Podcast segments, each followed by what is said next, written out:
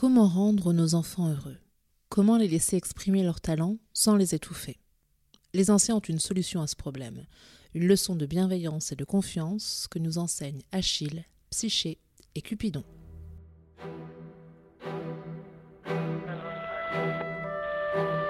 Si on respecte les enfants dès leur plus jeune âge, ils respecteront les autres euh, plus tard. C'est à, à l'enfant de s'exprimer librement. Je sais qu'il faut que je punisse ou que j'intervienne. Euh, mais ça me fait horriblement mal de le faire. À quoi ça sert l'éducation? À quoi sert l'école? Nous l'avons ensuite à peu près tous donné à nos enfants. De petites fessées, naturellement, ce que l'on appelle le, le pampan. Moi j'ai pris des fessées, moi je m'en porte pas plus mal.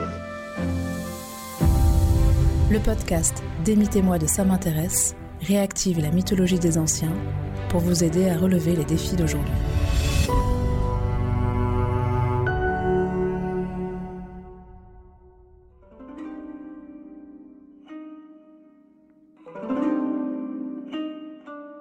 Son histoire est souvent racontée pour exalter la bravoure, la virilité. Mais aujourd'hui, nous allons nous attarder sur son enfance. Et si la bravoure, les coups d'éclat d'Achille étaient avant tout une manière de se défaire de l'emprise de sa mère?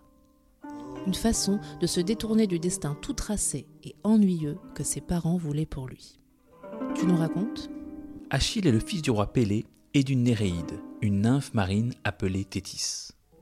Thétis adore tant son bébé qu'elle ne peut supporter l'idée qu'il meure un jour. Alors, elle va le plonger dans le Styx, l'un des fleuves de l'enfer, pour le rendre invulnérable. Il faut l'imaginer, tenant son nourrisson nu au-dessus des eaux lugubres. Elle le tient par le bout du pied, au niveau de la cheville, si bien que les eaux vont lécher tout son corps, sauf cet endroit précis, qui sera pour toujours le point faible d'Achille. Aujourd'hui, on parle de talon d'Achille à cause d'une mauvaise traduction, mais il faudrait plutôt parler de cheville d'Achille. Achille va bénéficier de l'éducation du héros parfait. Son père le confie au centaure Chiron, un sage qui va lui apprendre la médecine, la musique, l'usage des plantes médicinales. Il l'initie au maniement des armes et à la chasse. Il lui montre comment maîtriser des ours, marcher sur la glace, tuer des lions. Ces exercices ont pour but d'en faire un être équilibré, tout en maîtrise et modération. Chiron apprend à Achille la justice et la résistance aux passions. Éducation morale et civique, sciences, travaux pratiques et activités sportives, notions de philosophie et de musique. C'est le programme idéal d'une école idéale. Oui, mais Thétis, la mère très aimante d'Achille, n'est jamais loin. Dans l'Iliade, le poème qui chante la guerre de Troie, elle se vante même de l'avoir élevé seule. Oui, et cette mère, comme beaucoup de parents de nos jours, aime son enfant à l'en étouffer. Elle refuse d'écouter les désirs de son fils et s'entête à vouloir le protéger, le dissimuler. Elle refuse qu'il accomplisse son destin. Achille est un adolescent bouillonnant. Pour être plus courageux, il se nourrit de moelle de lion et d'entrailles d'animaux. Et il se choisit un destin de héros. À une vie paisible et sans gloire, il préfère une vie de combat et de douleur afin de rester pour toujours dans la mémoire des hommes. Ce choix ne sied pas du tout à Thétis. La Néréide sait qu'Achille finira par succomber au combat. Elle l'envoie donc contre son gré à la cour du roi Lycomède et l'oblige à porter des vêtements de femme et à se cacher parmi les jeunes filles. Vient alors le temps de la guerre de Troie. Pour récupérer la belle Hélène, enlevée par le Troyen Paris, les Grecs montent une armée il cherche les guerriers les plus braves. Et Achille en fait partie. Ulysse est chargé de le retrouver. Il arrive à la cour du roi Lycomède déguisé en colporteur, avec un sac contenant des bijoux et des parures brillantes pour les femmes. Mais le sac contient aussi des armes. Achille, déguisé en adolescente, ne peut s'empêcher de tâter les dagues et les poignards. Voilà comment le rusé Ulysse le reconnaît. Le message est clair. Les parents ne peuvent et ne doivent pas entraver les choix de leurs enfants, même si ceux-ci les mettent en danger. Achille mourra, certainement, mais il aura vécu heureux. Thétis doit accepter de souffrir. Le destin de son fils doit s'accomplir. Avec Achille, nous avons vu comment une mère a menti pour protéger son enfant. Mais parfois ce sont les enfants qui ont peur de décevoir leurs parents et qui cachent leur véritable passion. À la fin, tout le monde souffre. C'est l'histoire de Cupidon et Psyché.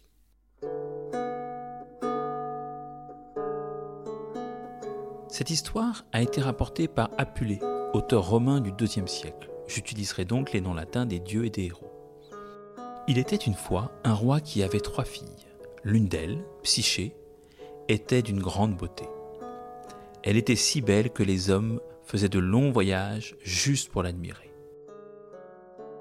Ils ne se rendaient plus dans les temples et n'adressaient plus de prières à Vénus, la déesse de l'amour et de la beauté. Vénus, on peut le comprendre, est outrée. Elle appelle à l'aide son fils, le dieu de l'amour Cupidon, celui qui ensorcelle les humains avec ses flèches. Use de ton pouvoir, lui dit-elle. Fais en sorte que cette petite effrontée s'éprenne de la plus vile, de la plus misérable créature qui soit au monde. Mais, dans sa hâte, Vénus fait une terrible erreur. Elle montre à Cupidon la jolie psyché. Il a beau être un dieu, il tombe éperdument amoureux. Il promet à sa mère d'exécuter ses ordres et s'en va. Le temps passe et Cupidon n'a toujours pas tiré sa flèche dans le cœur de Psyché. Alors que ses sœurs, d'une beauté banale, trouvent de riches maris, elle reste seule. Ses parents s'en inquiètent et consultent l'oracle d'Apollon. Ce qu'il leur révèle les accable. Apollon ordonne que Psyché, couverte d'habits de deuil, soit menée au sommet d'une colline, seule. Elle y attendra son mari un serpent ailé, indomptable, plus fort qu'un dieu. Les parents sont terrassés par la douleur, mais Psyché est aussi belle que soumise. Elle accepte son destin.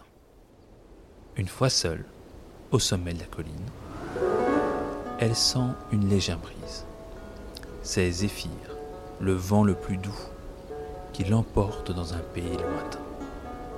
Il la dépose au seuil d'un château majestueux et lui dit Entre, la maison est à toi. Tout est désert. Des serviteurs invisibles s'activent autour d'elle. Ils lui font couler un bain, lui servent à manger, jouent de la musique. Psyché s'attend à voir surgir à tout moment un horrible serpent ailé. Mais rien. La journée s'écoule au son de la harpe. Ce que Psyché ignore, c'est que le château appartient à Cupidon. Le fils de Vénus n'a pu se résoudre à donner la jeune femme à un rustre. Il veut l'aimer, la combler, en faire sa reine. Mais il est tiraillé entre son propre désir et les volontés de sa mère. D'abord, Psyché représente pour Vénus une rivale. Ensuite, s'unir à une mortelle serait pour Cupidon une mésalliance. Chaque être vivant, mortel ou non, doit épouser une personne de son rang. Pour ne pas attiser la colère de sa divine génitrice, Cupidon choisit de cacher son union avec Psyché. Psyché elle-même ne devra pas connaître son identité. À la nuit tombée, alors que le château est plongé dans l'obscurité, elle sent enfin la présence de son mari. Une présence douce, rassurante, et lui susurre des mots d'amour à l'oreille. Elle ne le voit pas, mais elle sent ses mains caresser son corps et elle s'abandonne à son étreinte. Son mari est le plus doué des amants. Psyché s'endort dans ses bras, comblé. Les mois passent dans cette douce volupté. Psyché est tout de même intriguée et triste, car son époux lui interdit de revoir ses sœurs. Celles-ci portent le deuil, car elles sont persuadées que Psyché a été tuée par le serpent ailé. Elles viennent régulièrement pleurer sur le sommet de la colline, lieu supposé de la mort de leur sœur aimée. Psyché, elle, n'y tient plus, et Cupidon s'en aperçoit. Sincèrement épris de sa belle, il cède à ses demandes. Fais ce que tu veux, mais tu prépares toi-même ta propre destruction. Psyché va donc rencontrer ses sœurs sur la colline. Elle leur décrit sa vie idyllique, son prince qui la couvre d'attention. Ses sœurs lui demandent de le décrire, et elle est bien capable de le faire. Comment peux-tu être sûr qu'il s'agit d'un homme et pas d'un monstre lui lance-t-elle. Le doute s'insinue dans l'esprit de Psyché. Au fil des rencontres, ses sœurs, de plus en plus jalouses, convaincre la belle femme d'emporter avec elle un couteau effilé et une lampe. Elle devra les cacher près de sa couche et, une fois son homme endormi, elle plongera la dague dans le corps du monstre difforme, puis l'éclairera pour voir ses traits hideux. Ce soir-là, Psyché a la gorge serrée quand son mari s'endort. Doucement, elle approche la lampe. Elle découvre le visage éblouissant de son mari et tombe en extase. Elle se prépare à ranger la lampe, mais, tremblant de tout son corps, elle fait tomber une goutte d'huile brûlante sur l'épaule du bel endormi. Il s'éveille en sursaut, voit la lumière et s'enfuit. Elle se lance à sa poursuite, mais elle ne peut plus le voir. Il est redevenu cette voix insaisissable. Il lui révèle son nom, Cupidon. Et, avant de lui dire adieu, il lui lance L'amour ne peut vivre sans confiance. Ces mots s'adressent aussi bien aux amoureux qu'aux parents. Les adultes ont tendance à décider à la place de leurs enfants, sans les consulter, sans écouter leurs souhaits. C'est pour ton bien, tu comprendras plus tard. Ils font erreur. La confiance mutuelle est à la base de nos sociétés. L'éducation doit être basée sur cette valeur fondamentale. Ce n'est pas de la vie de Vénus apparemment. Quand son fils lui avoue son stratagème, elle décide de l'enfermer, officiellement pour penser sa blessure à l'épaule. Mais elle maintient les portes du palais fermées. La malheureuse psyché, elle, va s'acharner à gagner la confiance des adultes, et de la toute-puissante Vénus en particulier. Celle-ci lui lance une série de défis impossibles, comme remplir un flacon de l'eau du Styx, le fleuve des enfers. Mais, chaque fois, Psyché reçoit une aide inattendue. Finalement, Vénus lui confie une boîte à remettre à Perséphone. Elle contient un charme de beauté. Psyché, qui souhaite reconquérir Cupidon, ouvre la boîte pour retrouver sa beauté initiale. Elle est vide. Cependant, un parfum étrange en sort, car le sommeil est tapis au fond de la boîte, et Psyché est prise d'une langueur mortelle. Elle sombre dans un profond sommeil.